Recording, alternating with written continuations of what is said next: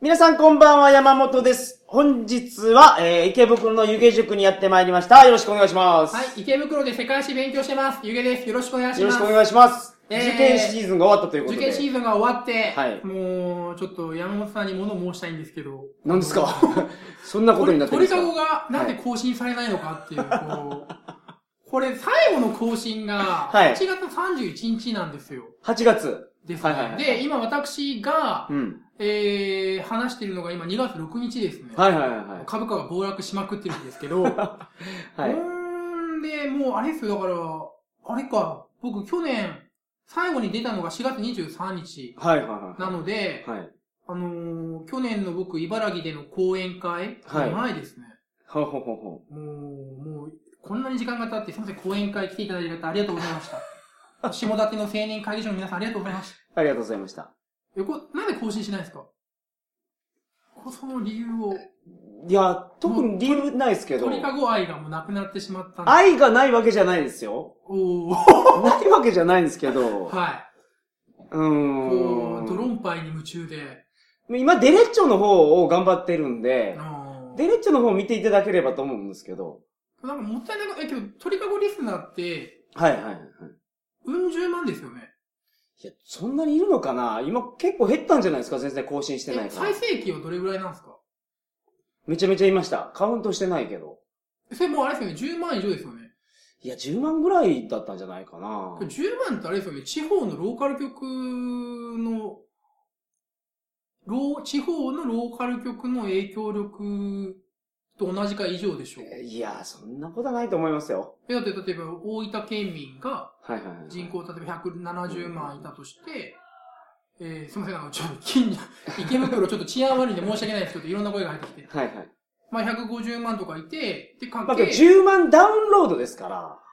まあ、けど、まあ、それで言うと15万ダウンロードぐらいあったような気がするんですけど。15万って相当じゃないですか。うん、でも同じ人が2回ダウンロードしてるかもしれない。なんでしょうああ、けど、まあ、だけど、いたとしても少数派でしょう。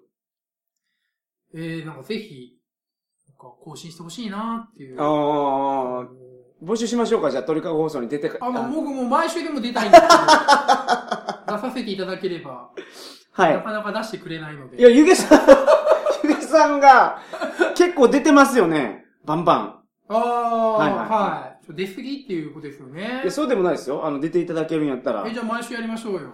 一緒やるんすか？まあ、受験が終わって、はいはいはい。はい、はい。あの、今年のセンターは、はい満点が12名で。すごいじゃないですか。まあまあまあ、けど、なんかツイッターで、はい。日本史やったかな、あ、世界史でしょ多分、この画像かな？ああ、そうそうそうそうそう。めちゃめちゃ問題集を、えー、付箋とか貼りまくって、ポストイットとか貼りまくって、そう、世界史で100点取った子の、の、えっ、と、参考書はこんなになってましたっていうのが、はいはいはいはい。なんかすごいニュースっていうか、はいはい。なんかリツイートされてたじゃないですか。してま、されてましたね、地図。それがけ、ど、湯気塾は11人出てるんですよ。そうなんですよ。っていうか、まあ、うちマイナーだから、もううち別にセンター100点、そんな珍しいことじゃないので。なるほど。で、っていうか、どうなんですか、この、え、山本さん的には、はい。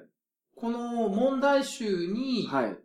ここまでこうエネルギーを注ぎ込む、こう、はい地図を貼ったりとか、はいはいは改造して書き込んだりとかっていうのは、山本さんするタイプですか？い。するわけないでしょ。おー。ていうか僕勉強はあんまりしてないんでこんなにしたことないですね。え、けどまあ、プログラムの勉強とかされたわけじゃないですか。はいはいはい。その時にこういうことされました？してないです。僕寝転びながら本読むぐらいです。なるほど。これ、湯気塾ではい、これやったら、はいめっちゃ僕怒りますね。あ、そうなんですか何やってんだっていうレベルですよ。効率悪いってこと？まず、ここまで、はいその、問題集をやんなくても、うんはいここまでこう、書き込んだりとか貼ったり、切り貼りしたりしなくても、はい。100点は取れるんですよ。うーん、なるほうんで、世界史だけじゃないので、ど。はい。受験は。はい。で、そもそもの話、山本さん授業中にノート取ります？のとは、ほぼほぼ取らなかったです、僕は。その理由知りたいですね。なぜノートを取らなかったのかいや、授業聞いてなかったからおなんですーっと。え、なんか、じゃあ、ただけど、あのー授業は聞いた方がいいと思いますね。その、ノート取るよりも。ああ、なるほど。うん。ノートを取るっていうのが、はいその、記録をする？うん。例えばこのボロボロになった参考書にいろんな情報を書き加えてますけども、はい。常に例えば資料集とかはい用語集とか教科書にはい情報はあるじゃないですか。はい。そこでうまくまとまってるんだから、はその、別にほそれを転記しい。てカスタマイズするっていうのうは、ん。どうなんだろうなっていう。だからそのノートをすごく上手に取ってる女の子っていうのがそうそうそうそう、あの、点数高いわけじゃなかったです。そうです。だから、え、その、小学校の時って、はい。女の子学力高いじゃないですか。小学校。あ、女の子の方ができたようなイメージありますね。はい。ところが、その真面目な子らが、はい。一生懸命真面目にノートをきれいに取る子たちが、その、高校受験とかではうまくいかないじゃないですか。そうなんですかね。僕もうめっちゃ見てましたよ。ははははで、あれは、なんだろう。その、努力をやっているうん。自分に陶酔してる。はい。もしくは努力をすればいいんだっていうので逃げてる子たちかなうん。なんか、本当に綺麗にノート取ってる子は、可愛い作品を作り上げてるそうそうそうそうそうそれ感じでした。で、はい。もう、お勉強した気になってるわけですよ。はいで、その作品は試験会場には持っていけないじゃないですか。はい。その、ん仕事で、重要な、すぐ使わなきゃいけない知識っていうのをはいはいはいはい頭の中に入れなきゃいけないから、はい。いちいち、その、全部記録して、必要な時に、はい。パッてメモるっていうのは、うん。まあ、必要な時にパッと取り出すっていうのは、なかなか難しいじゃないですか。うん。頭に入れてしまわなきゃいけないですよ。はい。けどやっぱりこう、なんだろう。作品を作りたがりますよね。目に見える形にしたがりますよね。僕、高校の時は、ノートはほぼほぼ取ってなくうて、んなんか、ノートをチェックする授業。あ、もうノートチェックする教師は殺していいっすよ、マジで。あんな、あんな生徒コピー機じゃないですから。そうですよね。いや、小学校までは。ありかもしれませんよ。はいその、お勉強が、そのドリルって、その、何度もこう、同じことを繰り返して、うん。その漢字を覚えるとか、はい定着させるっていうものなので、けど思考系の段階に入った場合、小学校高学年とかはい中学校高校になった場合は、なんだろう、真面目に、丁寧にノートを取るとか書き写すっていうのは、良くないですね。高校1年の時は、僕は、ノートあんまり取ってないんですよ。でも、席替えの時に、はい。一番前の席はいはいはを取ってたんです、僕。高校1年の時は。その時は評定平均が4.6ぐらいありました、僕。へーえ、なんでそんな、あ、授業を一生懸命聞いてた授業を一生懸命聞いて、テスト勉強とかしてないです。授業を聞いてました、1年の時は。で、あの、2年生になってから、はあ、もう、なんか楽勝なんやと思ってい。、はいはいはいは一番せ前の席辞めたんですよ。い。なるほど。そしたら、やっぱ漫画読んだりするようになって、授業聞かなくなって、標定平均は3.5とかに落ちましたね。おーでもなんか1年の積み重ねがあって、なんか3年間で4.2とかあったのかなこんな高かったんですね。だから僕推薦で行けたんですよ。学校推薦で。ああ。だから受験勉強とか僕してないんです。なるほど。で、その経験から考えるに、その、勉強をする、だテストでいい点を取るコツは、はい。一番前の席に座ることやと思ああ。う。そうすると、もう聞かざるを得ないんですよ。けど、下手な授業もあるじゃないですか。はいはいはい。先生が下手で人に耐えられない授業とかあるから、はい。まあ、それが嫌で僕はあんまり学校行かなかったんですよね。うん基本的に熊本第二高校の図書室に、図書館に、はいはい図書室にこもってましたね。うんはい。あそこで性の歴史を読んでましたね、めっちゃ。は勉強してないじゃないですい。か。まあまあまあまあ。で、はい。その、なんですかね、大人になっても、はいなんだろう。うちらも似たようなことやってしまう場合あるんかな。例えば、仕事をやってますアピールとか、仕事をやったことを形にしたいと思って、うん。いらない資料を作ってしまったりとか。ああ、あるでしょうね。だから、まあ、その子を一概に ちょっと責められないかなって思うんですけど、ちょっと教育もいろいろ変えなきゃいけないと思ってて、はいだって、なんでノートを取らなきゃいけないと思ってるかというと、はい明治から変わってないんですよ。はい。その、先生がはい。黒板に書いて、で、それを生徒が書き写して、っていう授業スタイルが明治に確立したんですよ。はい。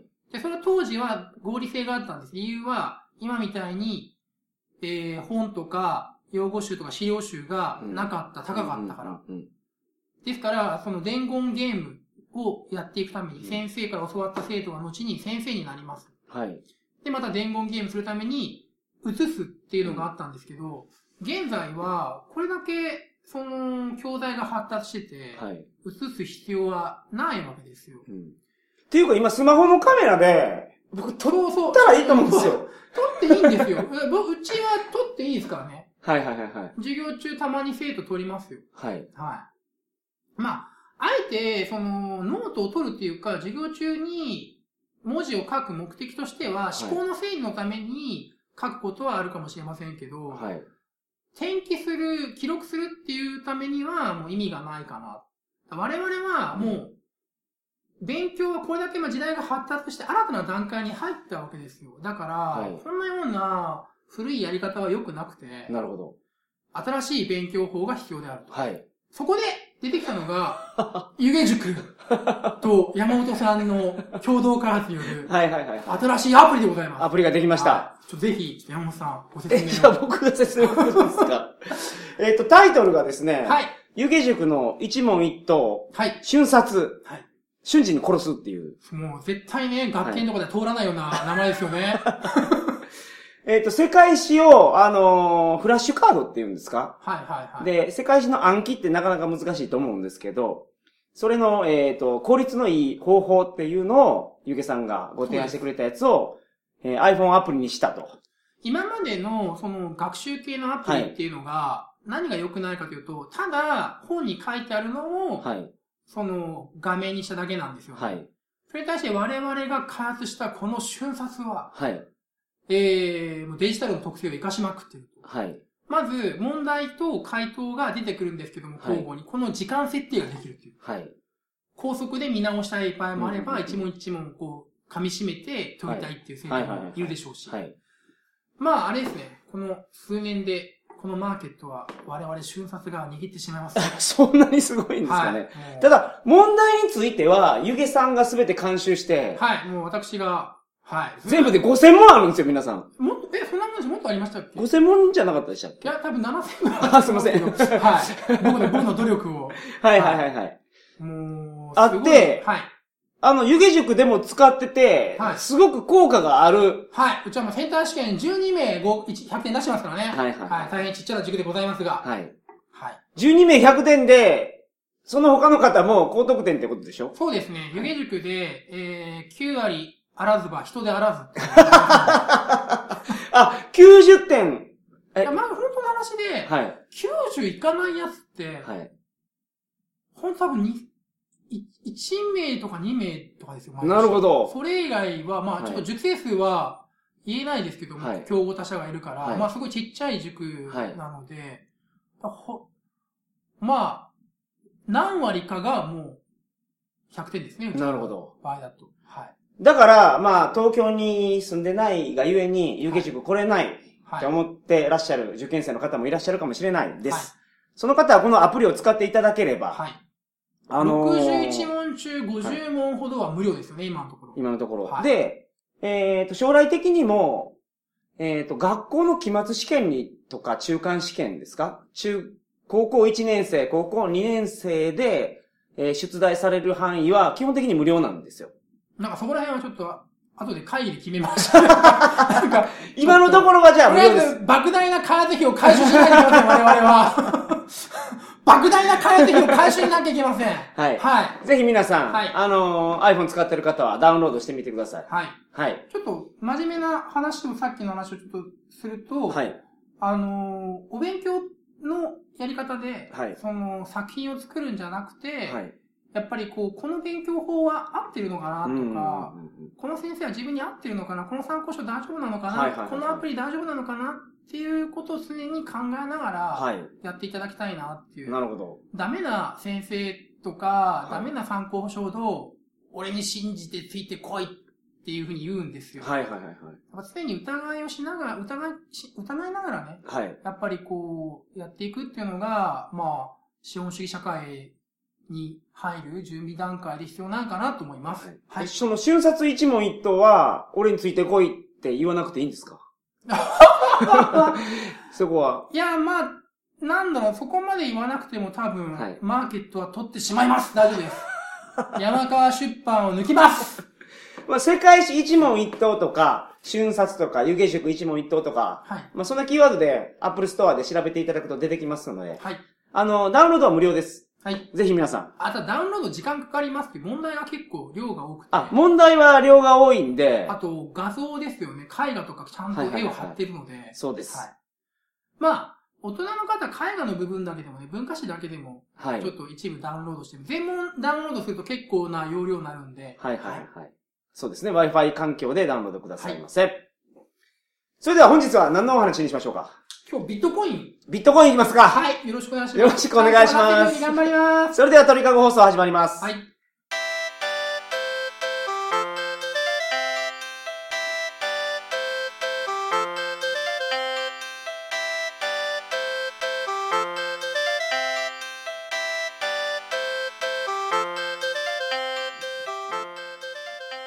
改めましてこんばんは。鳥かご放送第480回をお送りします。番組に関するお問い合わせは info.tkago.net info.tkago.net までよろしくお願いします。お願いします。ビットコインの話。ビットコイン。仮想通貨仮想通貨っ。てことですね。はい。山本さん、この前ビットコインで多く儲かったらしいですね。いやいや、僕買ってないです。ビットコイはい。ンは、まあはい仮想通貨はい。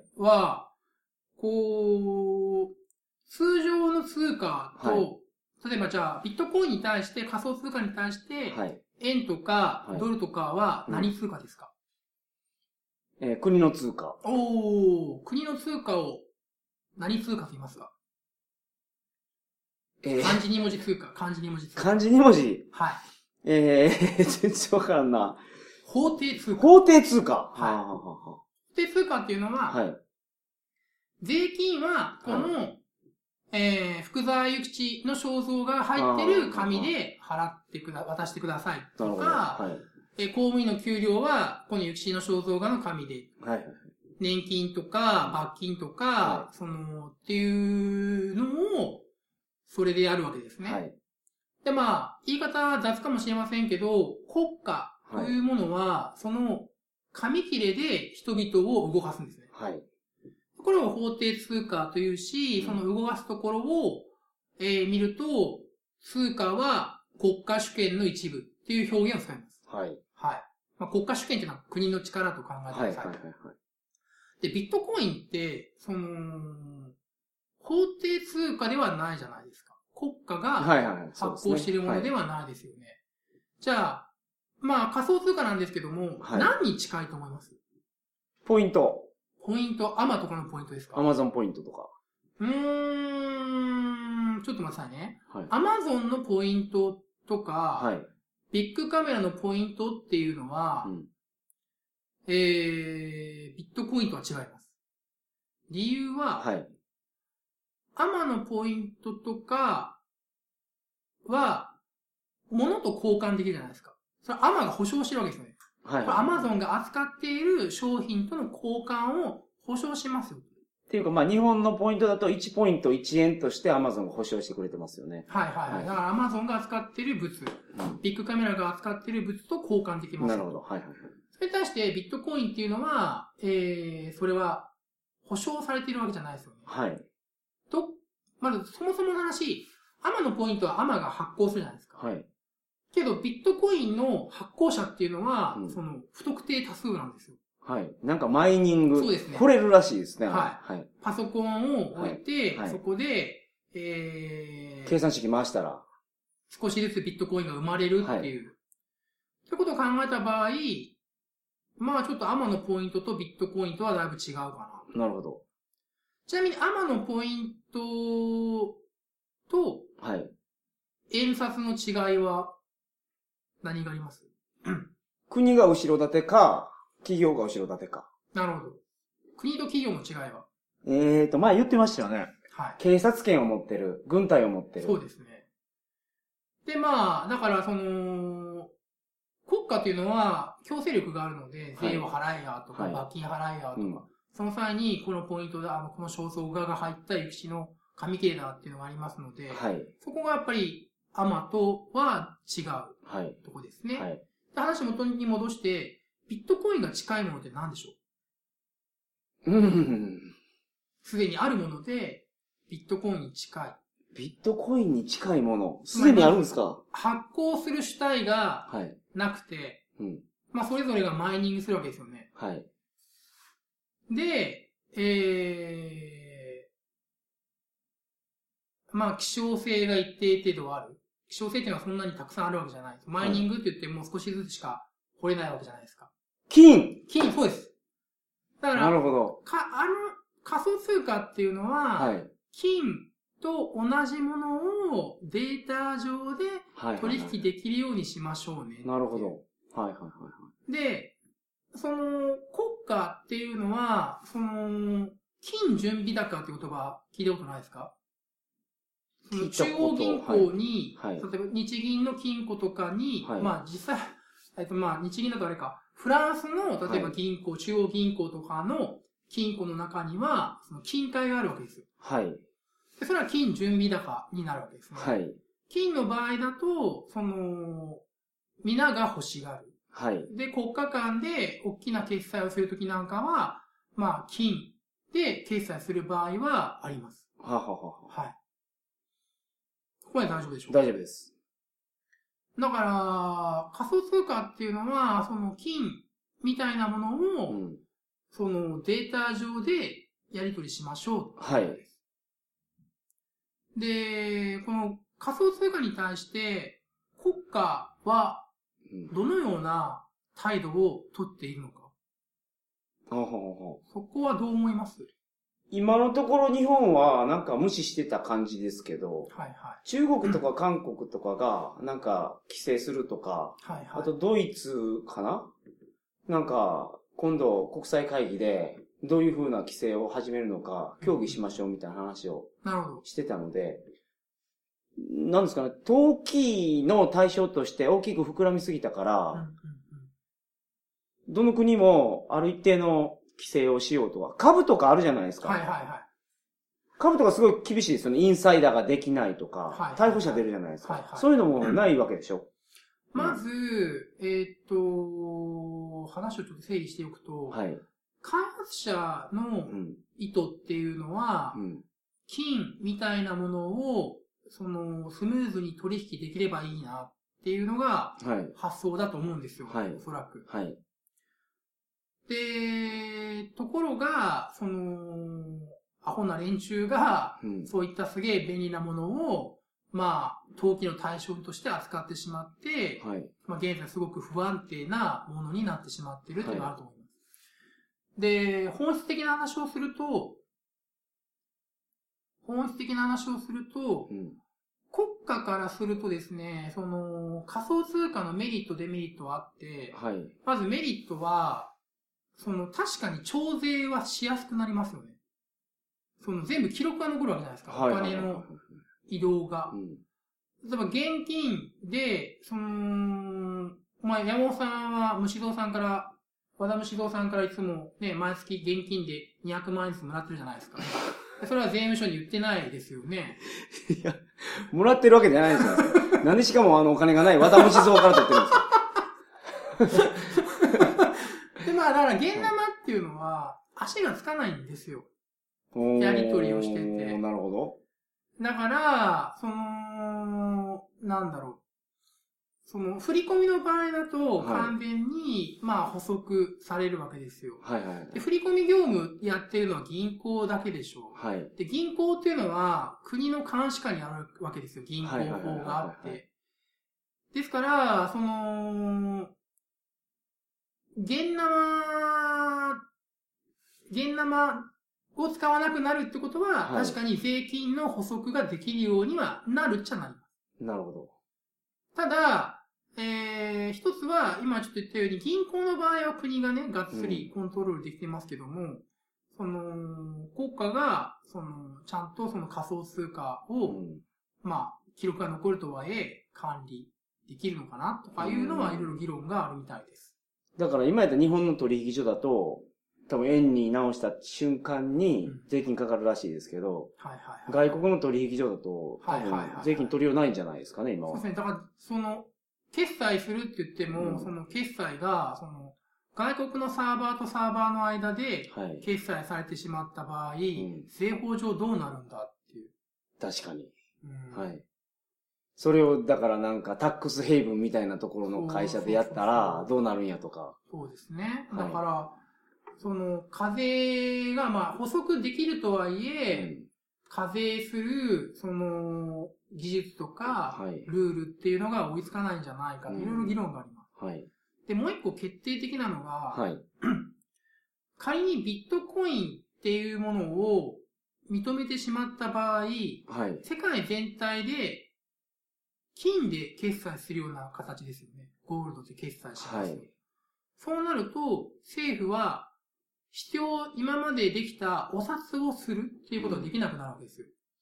ほんほんほんほんと景気が今まで悪い時は、はいお札を大量に吸って、うん公共事業でばらまいて、うん。皆がお給料とかでお札をもらって、お金持ちになった気分になり、物を買って景気を回復させていったってなるわけですよ。はい。で、そういった、その、景気対策ができなくなる。はい。例えば、アベノミクスなんていうのはもう本当それなんですよ。はい大量に通貨を供給してってういう。ん。で、そういう、その、通貨供給の増減による景気対策ができなくなるっていうのはあります。はいはいはいはい。うん。まあ、ここからちょっと難しい話になりますけども、もしかして、開発者はそういった景気対策を経済思想的に批判して、うん。あの、いや、あの、通貨っていうのは、えー、政府が頃合い見て吸ったり減らしたりするんじゃなくて、うん。えー、常に一定程度同じ量だけ供給していくべきだっていう考え方があるんですね。はいはいはい。そういう経済思想が。はいそういう経済思想でもしかして作られたのかもしれません。ちょっと勉強不足なんですが。はい。はい。ここまで質問と。大丈夫です。はい。で、僕が、まあ、今回言いたいのは、はい。その、ビットコインを、投機の対象なんかにするなっていう。うん。ビットコインで儲けようとかするなっていう。はいはいはいはい。もともとは、その便利な決済手段で作ったものなのに、そこに、その、投機の金が入ってきて、台無しになっちゃったなっていう。はい。うんただ以前おっしゃってた話で、はいその通貨を維持するためには警察力とか軍事力がバックグラウンドにないと、えっ、と、成り立たないとおっしゃってましたけど、それなくても、そのビットコインみたいなやつは成り立つってこといや、なんです成り立たないと思いますよ。その、うん投機の対象にならなかったら、例えば。登記の対象に、そもそもの話、その、はいなんだろう。えー、まあ、登記の対象、うー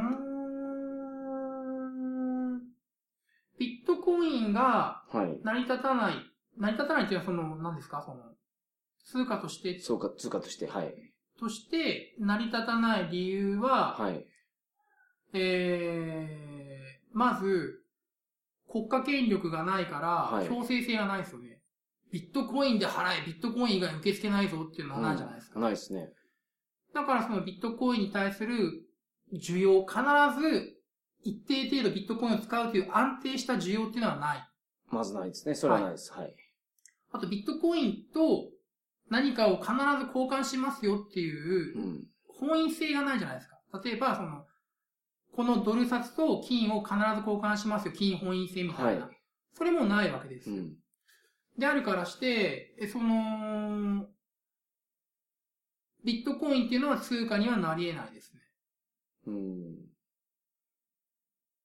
で、えー、金、その、通貨にはなり得ないですね。うん。でもその海外送金とかするときにすごく手軽になりそうな気がするんですよ。今、日本で100万円ありました。はいアメリカに送りたいです。はい今で銀行通さないといけないじゃないですか。はいはいはい。手数料取られて、はい銀行に時間もかかって送金できるのが、は日本円を仮想通貨に直して。何が生き残るかわからないですよ、仮想通貨の中の。ビットコインが生き残ったとして、ビットコイン直して、ビットコイン送金して、ビットコインをドルに直す。はい。っていうことやったら、なんか手数料も安く。まあ、それはだからあれですよね、そのビットコイン通貨っていうよりも、その、輸送手段としてビットコインを使ってるんであって、そうですね。はい。ビットコインだけで全部決済する、ビットコインだけで回るってことはできないですね。ああ、なるほど。うんまあ、それはそうですね。はい。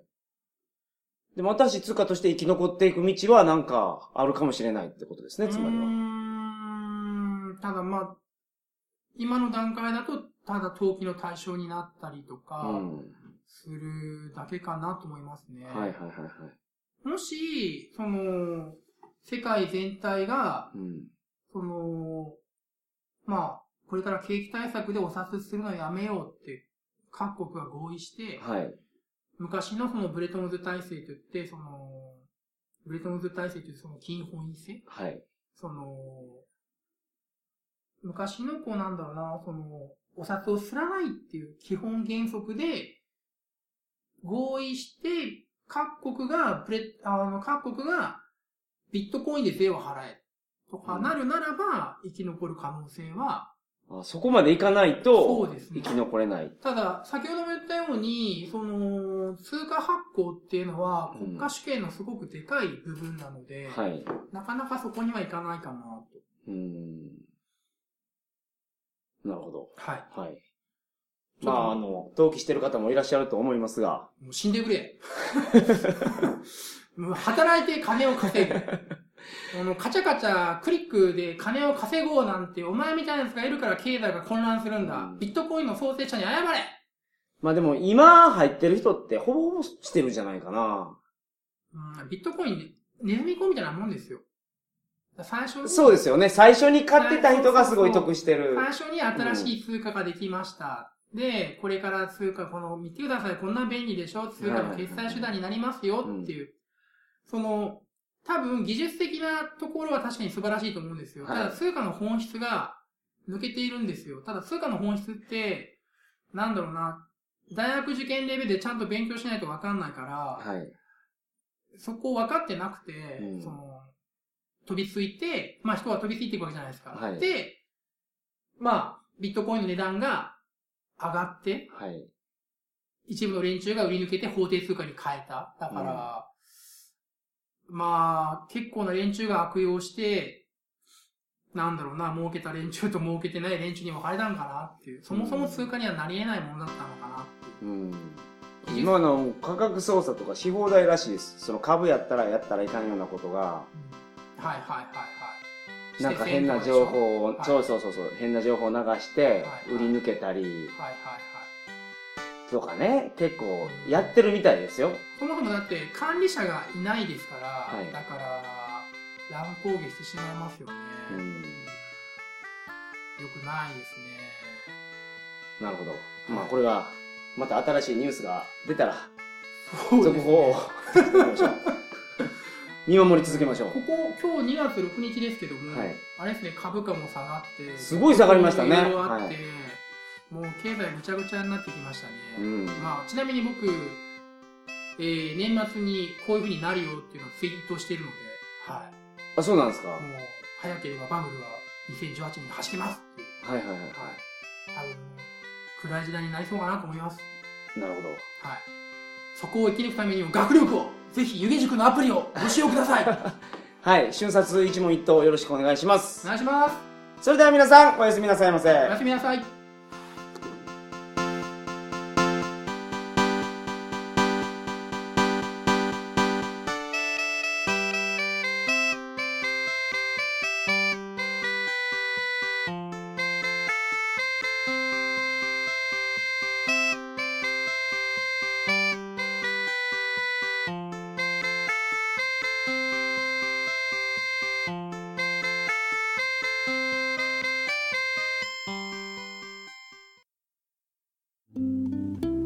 々の価値観が多様化した現代では多数の法令が制定されかつてないほどに法的紛争が多発しています。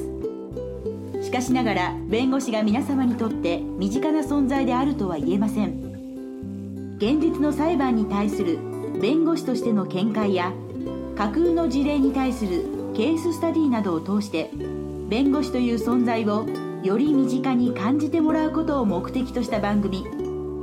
それが弁護士放送なのです。弁護士放送。